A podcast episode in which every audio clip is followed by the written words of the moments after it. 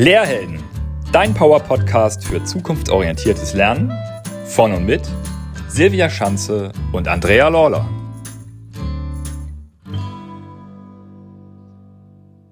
Herzlich willkommen beim Lehrhelden-Podcast, das zweite Experteninterview des Jahres. Heute mit einem vielleicht vielen Zuhörer und Zuhörerinnen bekannten Gast, und vor allen Dingen einen unserer kurzweiligsten und liebsten Gäste, den wir hier haben, dem Björn Oha. Lengvenus aus Hamburg. Hallo, lieber Herr Lengvenus. Moin. Äh, mögen Sie sich vielleicht in ganz kurzen Worten vorstellen, weil es bestimmt immer noch Menschen gibt, die Sie nicht kennen oder in unserem Podcast neu sind. Ja, das kann, mir, weiß, kann ich mir kaum vorstellen. Also ich bin Björn Lengvenus und ähm, ja, wer diesen Podcast hört, äh, der hat mich auch schon mal gehört. Ich bin jetzt fast Stammgast, würde ich sagen. Ich bin seit jetzt mittlerweile neun Jahren Schulleiter der Grund- und Stadtteilschule Alter Teichweg in Hamburg in einem sozial schwachen Gebiet. Bin insgesamt jetzt 17 Jahre Schulleiter und ähm, ja, und das ist eine Grund- und Stadtteilschule. Das heißt, vom, von der Vorschule bis zum Abitur sind hier äh, Kinder zusammen, lernen zusammen aus über 80 Nationen und wir äh, sind 1800 Menschen stark. Also ganz viel Rambazamba und Trubel und viele tolle Momente und auch manchmal die schwierigen im Schulalltag. Ja, auch von mir moin nach Hamburg, lieber Herr Lengvenus. Ähm, ich freue mich sehr, dass Sie wieder sich die Zeit genommen haben und zum vierten Mal uns ja hier beehren. Das ist ja wirklich der Knaller, möchte ich mal sagen. Und wir freuen uns auch wirklich sehr, mit Ihnen ähm, zu sprechen. Es gibt immer viele spannende, interessante, bunte ähm, Themen und äh, Situationen, Erfahrungen, Erlebnisse, ähm, über die wir gemeinsam sprechen. Wir haben schon über Glück gesprochen, über spielerisches Lernen, über Kreativität, aber auch ganz persönliche ähm, Dinge, die Sie schon mal mit uns geteilt haben. Und heute sind wir sehr interessiert daran, mal über eine Idee zu sprechen, die Sie, wenn wir da richtig informiert sind, gemeinsam mit dem Schulleiter des evangelischen Gymnasiums in Nordhorn ähm, entwickelt haben, die so zustande gekommen ist, als sie sich bei der Verleihung des Deutschen Schulpreises kennengelernt haben. Und zwar haben sie da beschlossen, ja einen Lehrkräfteaustausch zu machen. Das ist eine spannende Sache finden wir. Und da möchten wir gerade mal ein bisschen zu Beginn unseres Gespräches näher eintauchen. Ähm, wie viele Lehrkräfte sind denn da so durch die Lande gefahren, von Hamburg nach Nordhorn und umgekehrt? Und ja, mit welchen Erwartungen, Ideen war das bei Ihnen, war das bei den Lehrkräften verbunden? Lassen Sie uns doch mal an hm. diesem, an dieser Erfahrung teilhaben. Ja, wir waren eine Gruppe von insgesamt acht Personen, sieben Lehrkräfte und ich als Schulleitung.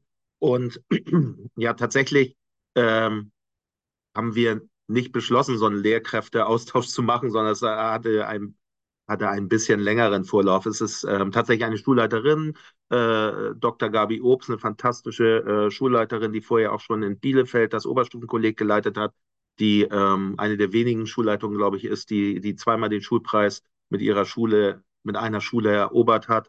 Und ähm, wir haben die, die Menschen aus Nordhorn auf unseren Treffen kennengelernt und haben festgestellt, dass es eine maximale Unterschiedlichkeit unserer beiden Schulsysteme gibt. Auf der einen Seite ein ganz großes System hier in Hamburg mit 1800 Schülerinnen und Schülern, auf der anderen Seite unter 1000 Schülerinnen und Schülern, dann eine private, ein privates evangelisches Gymnasium im ländlichen Bereich in Nordhorn äh, und eine äh, eine Schule in einem sozial schwieriger Lage in einer Großstadt. So, also eigentlich alles unterschiedlich, was man sich vorstellen kann. Aber wir haben uns sehr, sehr gut verstanden und haben sofort gesehen, dass unsere Haltung und unser Ansatz, Schule zu machen, sich sehr ähnelt. Und dann haben wir überlegt, es gibt ja so klassische Hospitationsmaßnahmen, dass man guckt und äh, sieht, wie so eine Schule funktioniert, vielleicht auch ein paar mehrere Tage. Aber wir waren uns sicher, dass ähm, ja, dass das dem allen gar nicht gerecht wird, das richtig aufzunehmen. Haben wir gesagt, wie wäre es denn eigentlich, wenn wir unsere Schulen mal tauschen würden für eine Woche? Also wenn ich mal eine Woche Schulleiter in Nordhorn an einem evangelischen Gymnasium werden würde und Kollegen mitbringe, die einfach eins zu eins Stundenpläne übernehmen und gleichzeitig kommt eine Gruppe aus Nordhorn nach Hamburg.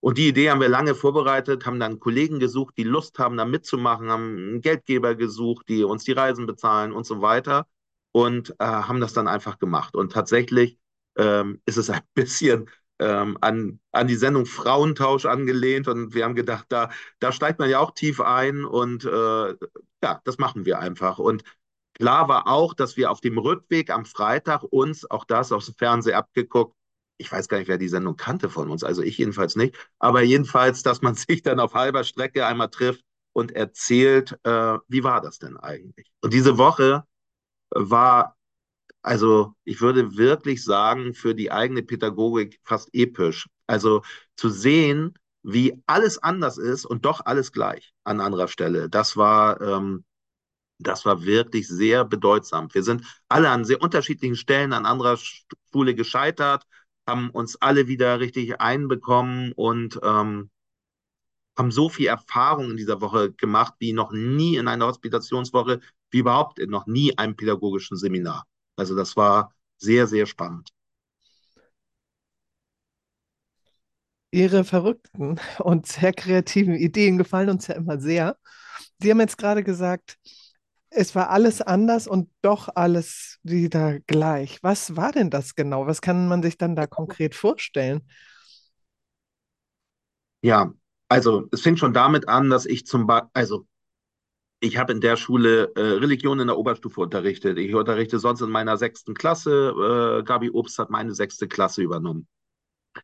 Ähm, ich hatte ihr gesagt, wenn du hier die sechste Klasse unterrichtest, dann mach es ganz, ganz langsam. So, also dann mach weniger, als du denkst, was du glaubst und äh, ähm, versuch das hinzubekommen. Das hat sie sich total gut zum, hatte sie sich vorgenommen und am Abend sprach ich allerdings mit ihr und sie meinte, oh, es war echt, sie hat einen entscheidenden Fehler gemacht in meiner Klasse. Sie hatte den Schülern gesagt, so, jetzt schreibt ihr alle mal richtig schöne Namensschilder. Das dauert aber bei unserer sechsten Klasse 45 Minuten, bis die ein schönes Namensschild gemacht haben. Damit war die Religionsstunde eigentlich zu Ende. Dann brach alles auseinander und die, wir, unsere Schülerinnen und Schüler sind, sind hinterher zu ihr gegangen und meinen, waren wir gut im Religionsunterricht? Und sie meinte, nee, das war nicht gut. Und dann hat man aber bei uns nur einmal Religion in der Woche und sie hat sich das so zu Herzen genommen, dass sie gesagt nee, da kann sie nicht rausgehen. Sie hat, ist zum Stundenplan hier gegangen, hat gesagt, sie will noch mal eine Stunde haben. Ist dann reingegangen und es war eine ganz tolle Stunde. Und die Kinder haben sie sehr geliebt, aber es war eben maximal anders. Und ich habe eine Oberstufenklasse in Nordhorn unterrichtet ähm, und ich hatte ganz viel Spaß und fand es unglaublich, mit welcher Tiefe wir diskutiert haben.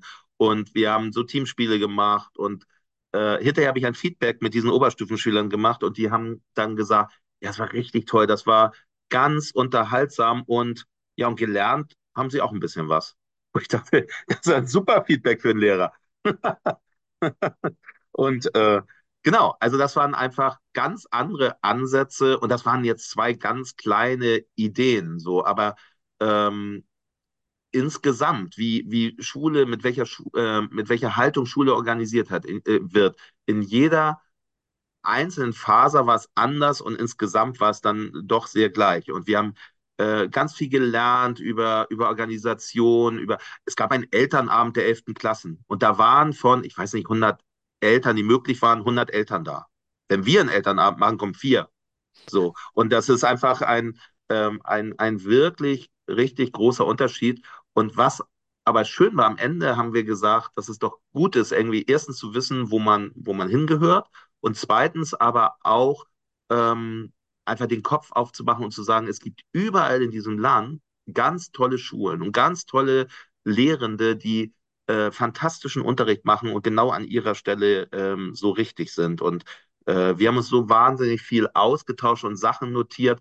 Und auch im Nachklapp war es so, dass wir, dass nochmal zwei Lehrkräfte äh, nach Nordhorn von uns gefahren sind und aus Nordhorn nochmal zwei, die zu bestimmten Fachfragen einfach nochmal Inspiration haben wollten und nochmal so einen Nachklapp gemacht haben. Und wir haben in dieser Woche irgendwie eine Schule, die nicht unsere ist, so lieben gelernt, dass wir, also wenn wir jetzt in Social Media was lesen, wenn wir von dem was hören, das ist so, als ob das auch meine Schule ist. Wir hatten auch das, die Sekretariate waren toll, die haben unsere Namensschilder ausgetauscht, sodass ich, als ich in Nordhorn ankam, stand schon das Namensschild von mir am, an der Tür und ich saß da und hatte natürlich eigentlich gar, also ich hatte ganz viel zu tun, aber ich konnte ja de facto keine echten Entscheidungen. Also wir als Leitung haben ein bisschen gespielt, wie es wäre, ähm, dort Schulleitung zu sein. Die LehrerInnen, äh, die haben tatsächlich ihre Stundenpläne eins zu eins getauscht. So, die haben äh, vielleicht, glaube ich, noch, noch intensivere Erfahrungen.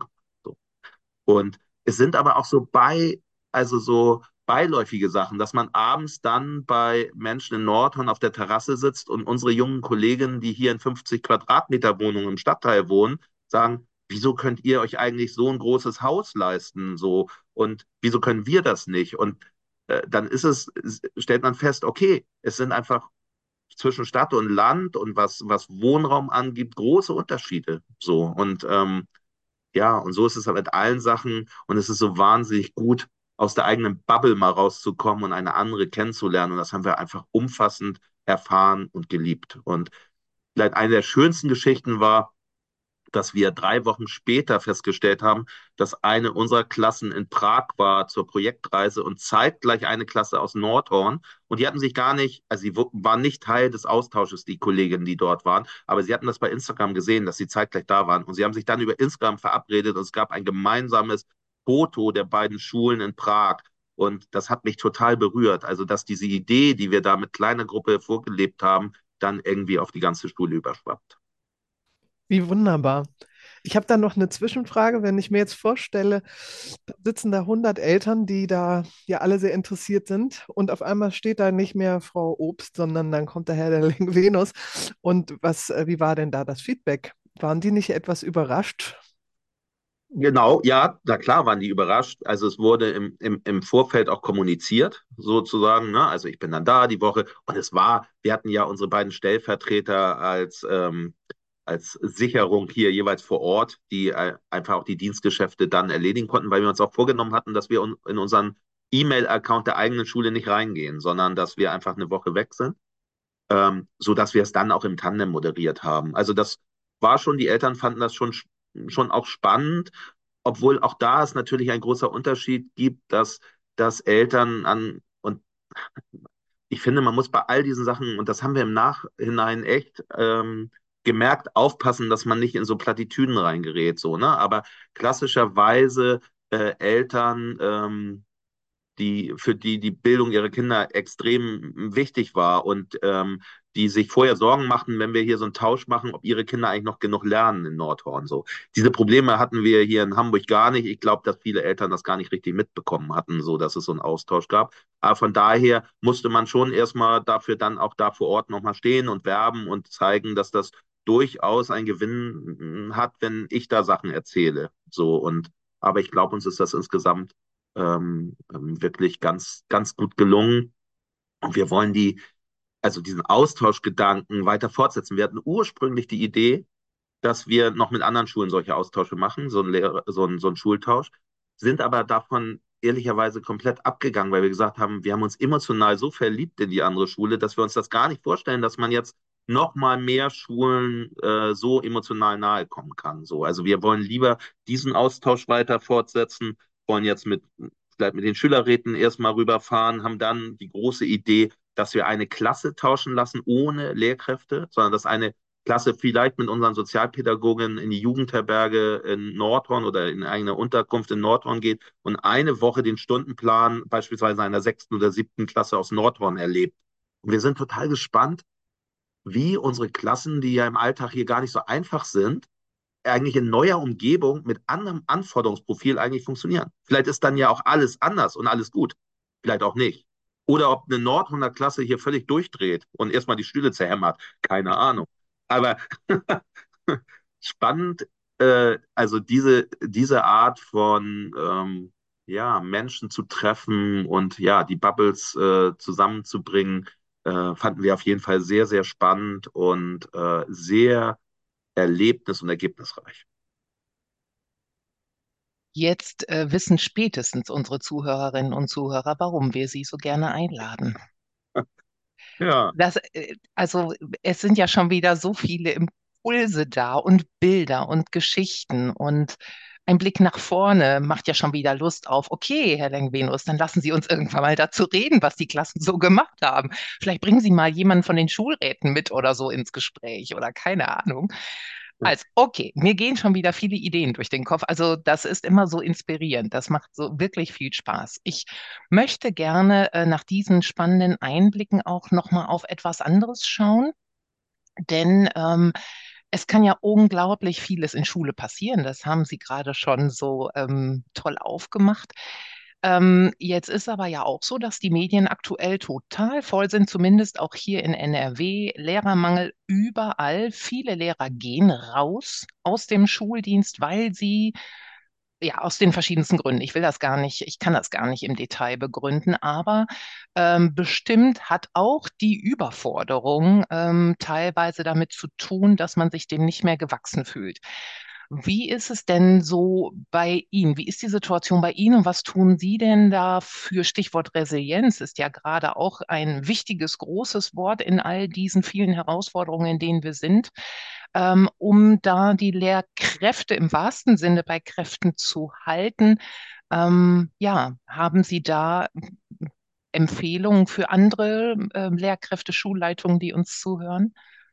Ja, ich finde das ein total wichtiges Thema, das man an, an, auf vielen Ebenen, glaube ich, differenziert betrachten muss. Also, ich finde, dass die, die Anforderungen an Lehrkräfte extrem hoch sind und auch nach Corona nochmal wirklich gestiegen sind. Also das, was wir hier erleben an, an auch häuslicher Gewalt, an, an Dingen, die in dieser Zeit, obwohl wir ja gut mit unseren SchülerInnen in der Zeit umgegangen sind, äh, was hier los ist, das ist schon, das ist schon heftig und kräftig.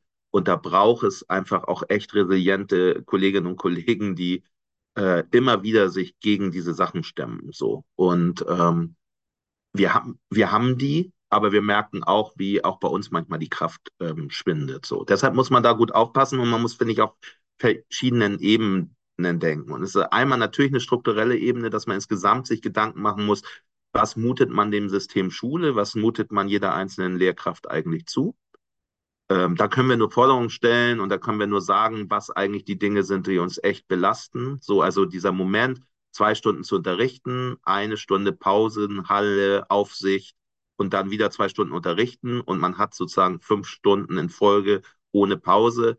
Das kann man eigentlich nicht, nicht schadlos überstehen. So, ne? Und ähm, während ich das sage, das passt zu dem Thema, unsere Behörde hat als eine der Maßnahmen uns ein Jim Fitz auf unseren Bildschirm gemacht, dass alle äh, drei Stunden aufblinkt, damit ich aufstehe und Gymnastik mache, damit es mir auch besser geht. Und das blendete jetzt hier gerade auf. Das macht mich extrem gesund, weil ich mich jedes Mal freue, wenn ich es wegklicke und denke, arbeite ich lieber weiter. Aber tatsächlich ist das, ähm, ist es, glaube ich, wichtig, das zu wissen, dass Lehrkräfte belastet sind. Und dann gibt es ein paar Dinge, die wir hier machen. Also wir haben eine äh, gute Feierkultur. Wir leben vom, vom Team, dass, es, dass wir alle aufeinander aufpassen. Wir ähm, haben eine Fehlerkultur und eine Kultur des Scheiterns. Also, dass ich aus einer Klasse rausgehen kann und sagen kann, also das, ähm, das war gar nichts, auch als Schulleiter. Und dass nicht alle sagen, ja, bei mir funktioniert es aber immer super, sondern dass wir wissen, dass wir eigentlich keine Chance haben, wenn eine Klasse nicht will, und wenn die, ähm, wenn die sich äh, ja verbünden oder alle gleich drauf sind, dass man sich auf den Kopf stellen kann und es ist auch egal, ob man alleine oder zu zweit drin ist. Und es tut total gut zu wissen, dass das eben nicht immer normal ist, dass alles gut funktioniert. So. Und wir thematisieren das und wir sind, glaube ich, ganz gut an sehr an, an Problemarbeit, wenn was ist, dass wir da durchgreifen, dass wir gucken, was wir tun können.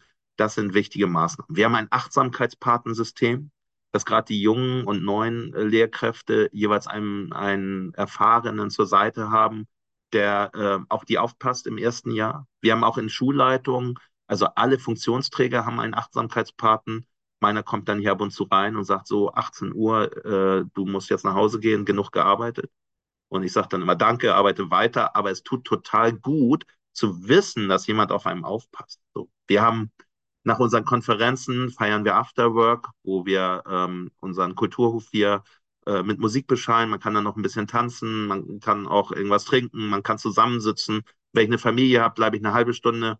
Wenn ich sozusagen Lust habe, den Abend als Feier zu begehen, dann bleibe ich irgendwie bis 22 Uhr und dann werden aus Arbeitsalltagen Feierabende. Und das ist schön. Und das sind ganz viele solche Maßnahmen, wo wir versuchen, in den letzten Podcast hatte ich ja ein bisschen propagiert, Schule als guter Ort und das gilt auch für Lehrende. So, also dass wir versuchen, wie gelingt uns das, diese Schule zum guten Ort für uns alle zu machen. Und ich glaube, und im Moment gelingt uns das noch ganz gut. Wir haben ganz, ganz wenig Probleme, unser Personal zusammenzubekommen. Wir haben gar nicht ausgeschrieben dieses Halbjahr, weil wir eine hohe Klebekraft haben, weil wir ähm, auf Ausbildung setzen. Wir haben 25 Referendare, Referendarinnen im Moment im System.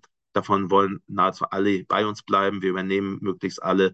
Und wir haben Menschen, die wissen, auf was sie sich einlassen, wenn sie hier bei uns sind.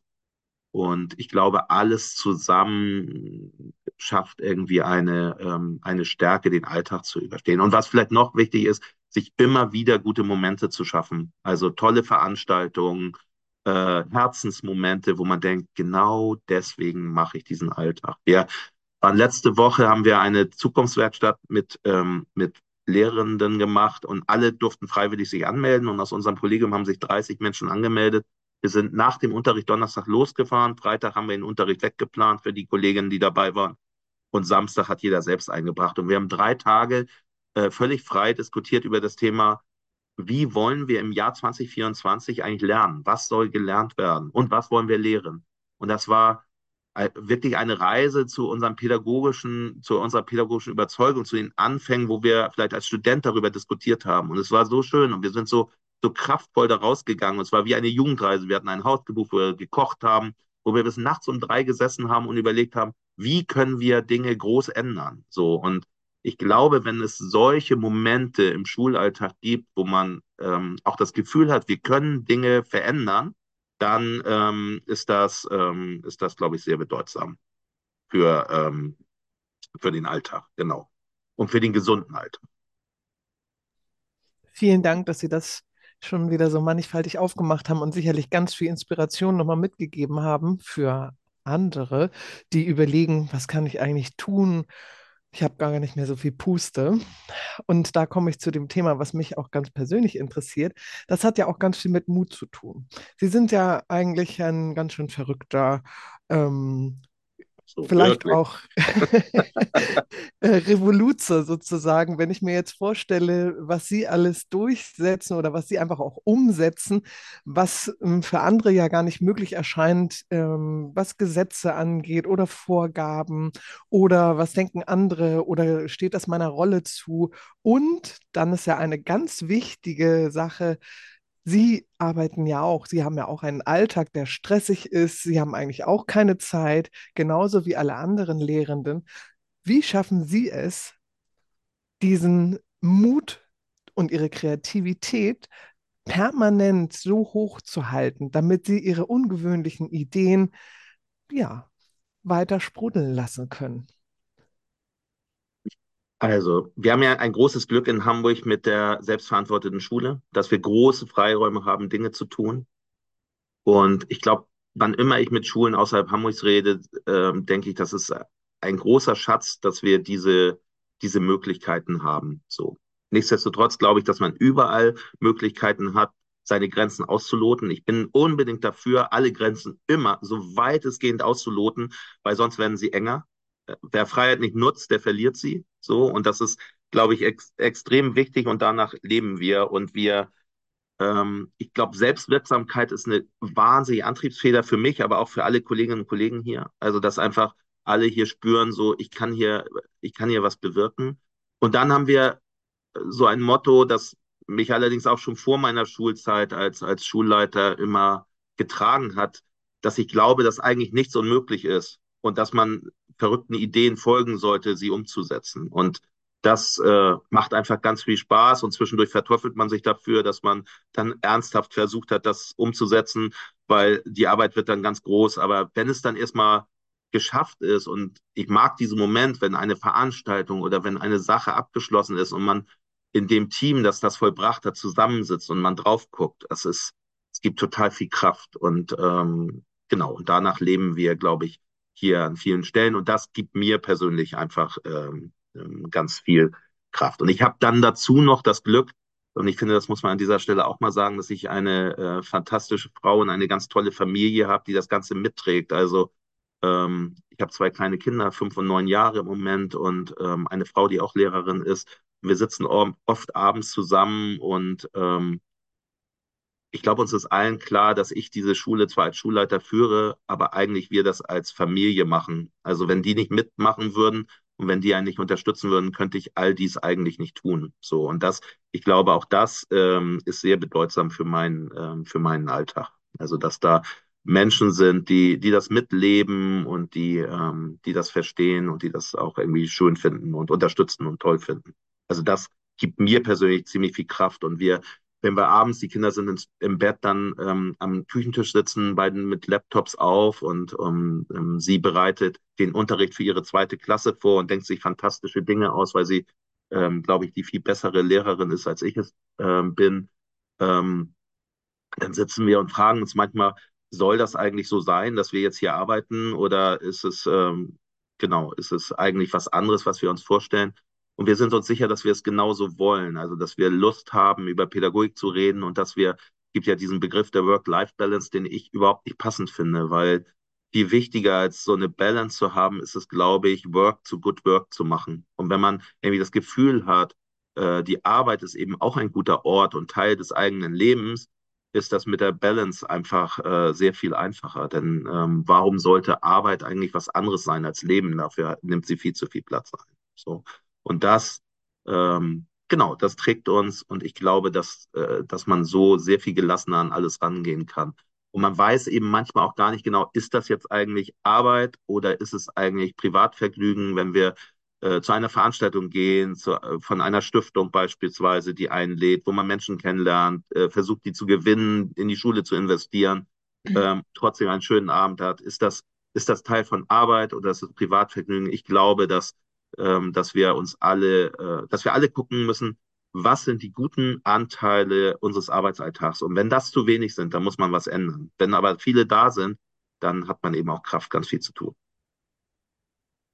Ja, ich glaube, da sitzt jemand äh, uns gegenüber, der liebt, was er tut. Und Absolut. ja, das kommt auch durch jede Pore, äh, auch hier durch den digitalen Channel durch. Ähm, und das ist doch ein Riesenantrieb. Und ähm, ja, mir, als Sie vorhin noch mal so über Ihren Glaubenssatz, ich halte nichts für unmöglich, sprachen und auch damit eben immer dieser, dieser Kreativitätsmotor wieder angekurbelt wird, ähm, ging mir auch noch mal ein Zitat durch den Kopf. Vielleicht hat es Albert Einstein gesagt, man sagt es ihm nach, man weiß es nicht genau. Ähm, wenn eine Idee nicht zuerst absurd erscheint, taugt sie nichts. Da dachte ich gerade, ja, das, äh, das ist genau dieses Verrückte, was sie und ihre Schule und eben auch ihr Umfeld vielleicht so lebendig sich anfühlen lässt.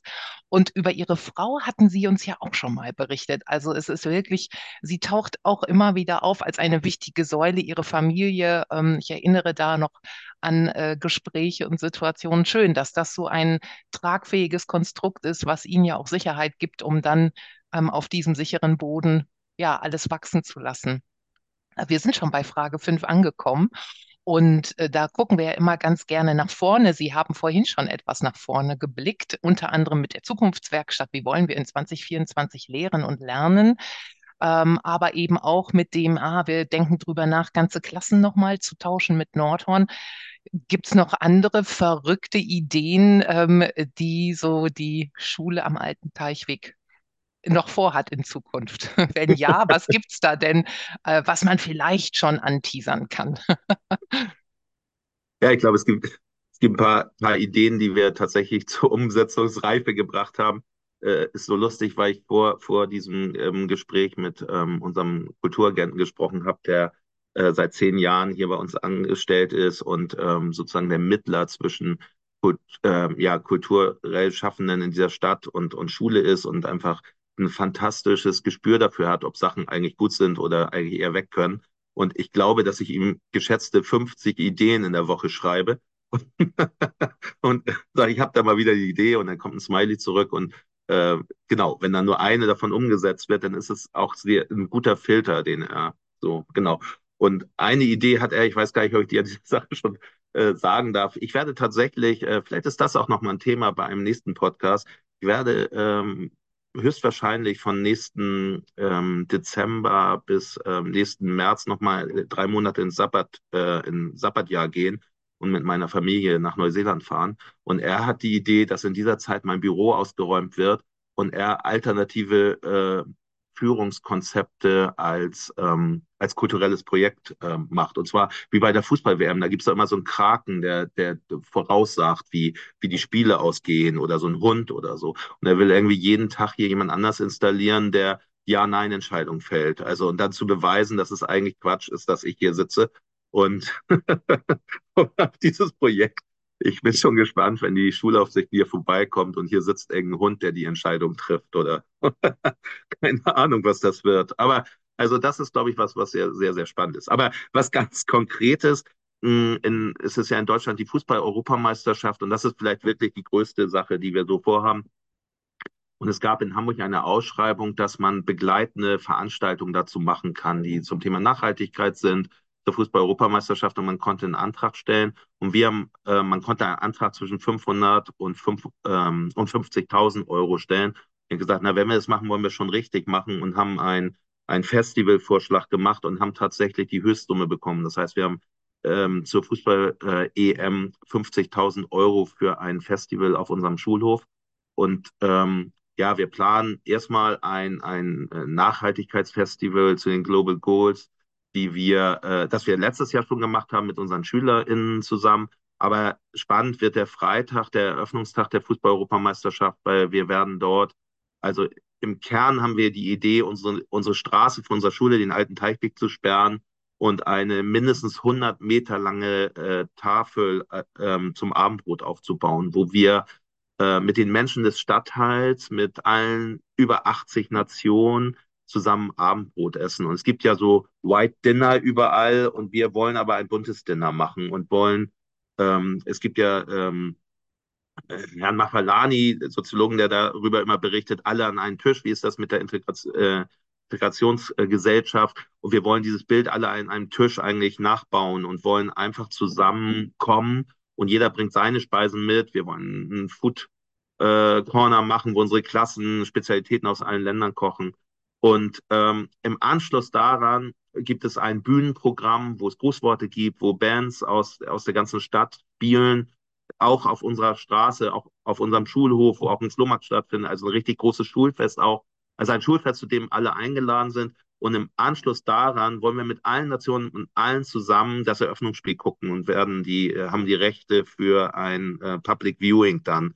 Und also wir glauben, dass so zwischen 2.000 und 5.000 Menschen kommen und äh, dass es eine richtig große Veranstaltung wird. Und da, das ist natürlich so eine Sache, nachdem wir es beantragt haben und das bekommen haben, haben wir gesagt, naja, so eine klassische Aufgabe von Schule ist das ja eigentlich nicht, sol solche Festivals zu organisieren. Aber unsere Vorstellung, dass es uns gelingt, Eltern unserer Sch Schülerinnen und Schüler an den Tisch zu bekommen, vielleicht erstmalig alle zusammen zu sitzen, zu essen, über Fußball zu reden, äh, zu hören, was auf der Bühne passiert, über Nachhaltigkeit nachzudenken. Also das macht uns sehr, sehr froh und wir glauben, dass es ein, ähm, eine ganz tolle Veranstaltung wird. Genau. Da sage ich schon mal herzlichen Glückwunsch für diese Idee und auch äh, das Gewinnen dieser, dieser Summe, dass es umgesetzt werden kann. Und es wird ja bestimmt ganz anders, als Sie es planen und dann noch viel besser. Absolut. Absolut. Soll ich noch eine Sache erzählen? Eine habe ich gerne. noch. Äh, und zwar ist es so, dass wir ähm, ähm, bei Kultur macht stark haben wir äh, sozusagen unseren Antrag durchbekommen, dass wir, dass wir zaubern mit unseren Schülerinnen und Schülern. Vielleicht habe ich das letztes Mal schon angedeutet, aber jetzt ist es angelaufen. Wir ähm, haben drei Weltklasse-Zauberer, unter anderem den, den Weltmeister der Kartenzauberer Jan Logemann, aber auch andere, andere Zauberer aus dem ganzen Bundesgebiet, die mit unseren Schülern ähm, Zauberkurse machen. Einmal im Zaubertheater hier in Hamburg, aber auch der gesamte Jahrgang 6 hat Zaubern gelernt.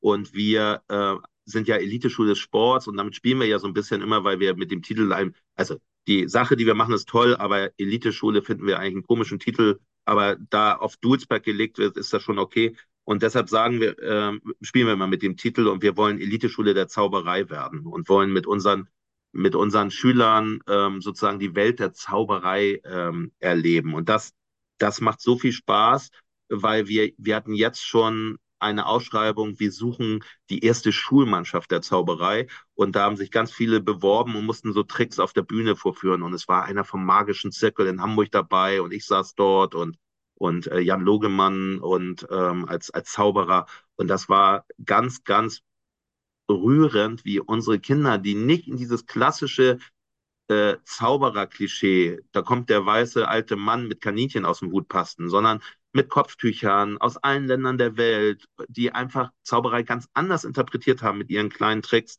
Und das äh, war ganz, ganz toll. Und ich bin sehr sicher, wenn dieses Projekt weiterläuft, dass es dann ähm, ähm, nochmal sehr bedeutsam für die Schule auch als Profilschwerpunkt, als, als kultureller neuer Profilschwerpunkt ähm, ähm, dastehen könnte, weil man da so viel braucht. Man muss präsentieren, man muss sprechen, man muss ein Konzept machen, wie man redet, man muss ähm, fingerfertig sein, da steckte so wahnsinnig viel drin und das ist, äh, das ist etwas, was uns bestimmt das nächste Jahr mindestens noch begleiten wird. Auch das ist wieder, wie immer, sehr, sehr beeindruckend und wunderbar. Ich kann mir das schon vorstellen. Während Sie sprechen, kann ich mir Bilder vorstellen von den jungen Menschen, die da stehen und alles geben und ganz wunderbare Ideen präsentieren. Von meiner Seite ganz herzlichen Dank, Herr Venus. Ich freue mich schon ähm, aufs nächste Jahr. Und ich habe mir vorgenommen, in diesem Jahr lerne ich Sie endlich mal persönlich kennen. Ich breche mir auch kein, kein Knöchel mehr. also da freue ich mich schon drauf, dass wir uns in diesem Jahr irgendwann mal sehen werden. Das Jahr ist ja noch ein Moment. Das ist richtig. Es gibt bestimmt viele, viele Momente, wo man gut dazu kommen kann, mal. Ähm, das kann, kann man, kann ich auch allen Hörern immer anbieten. Also wir haben hier wirklich ganz oft Menschen, die hospitieren und wer Lust hat, an unserer Schule vorbeizuschauen, der kann das gerne tun. Was man hier sieht, ist allerdings Alltag. Ich erzähle ja von ganz vielen Momenten, aber im Alltag passieren eben auch sehr alltägliche Dinge. Und wer Lust hat, eine echte Schule einfach mal kennenzulernen, mit vielen verrückten Ideen, aber mit allen Problemen, die andere Schulen auch haben, kann gerne schreiben und wir finden bestimmt einen Hospitationstermin. Das ist toll, dass Sie das auch nochmal so ganz bewusst ankündigen. Ich habe das auch schon öfter in meinem Feld so verteilt, weil ich auch mit mehreren LehrerInnen aus verschiedenen Schulformen zu tun habe und habe schon öfter Ihre Referenz genannt. Ähm, und ja, toll, dass Sie das selber auch nochmal so aktiv anbieten. Ich bin ja ein bisschen weiter weg von Hamburg, deshalb ähm, bin ich mir noch nicht so sicher, ob es klappt. Aber Sie machen auf jeden Fall viel Lust, ähm, sie zu besuchen, ihre tollen Menschen zu besuchen an diesem guten Ort. So. Und ähm, ich danke Ihnen sehr für heute, für diese Zeit. Wir hören uns wieder. Das, äh, es gibt schon wieder eine, einen Sack voller guter ähm, Dinge, über die wir beim nächsten Mal sprechen können, vermutlich dann nach Ihrer Sabbatzeit. Also an dieser Stelle wünsche ich Ihnen schon mal und Ihrer Familie eine ganz besonders äh, wertvolle gemeinsame Zeit in Neuseeland am anderen Ende der Welt viele tolle Eindrücke.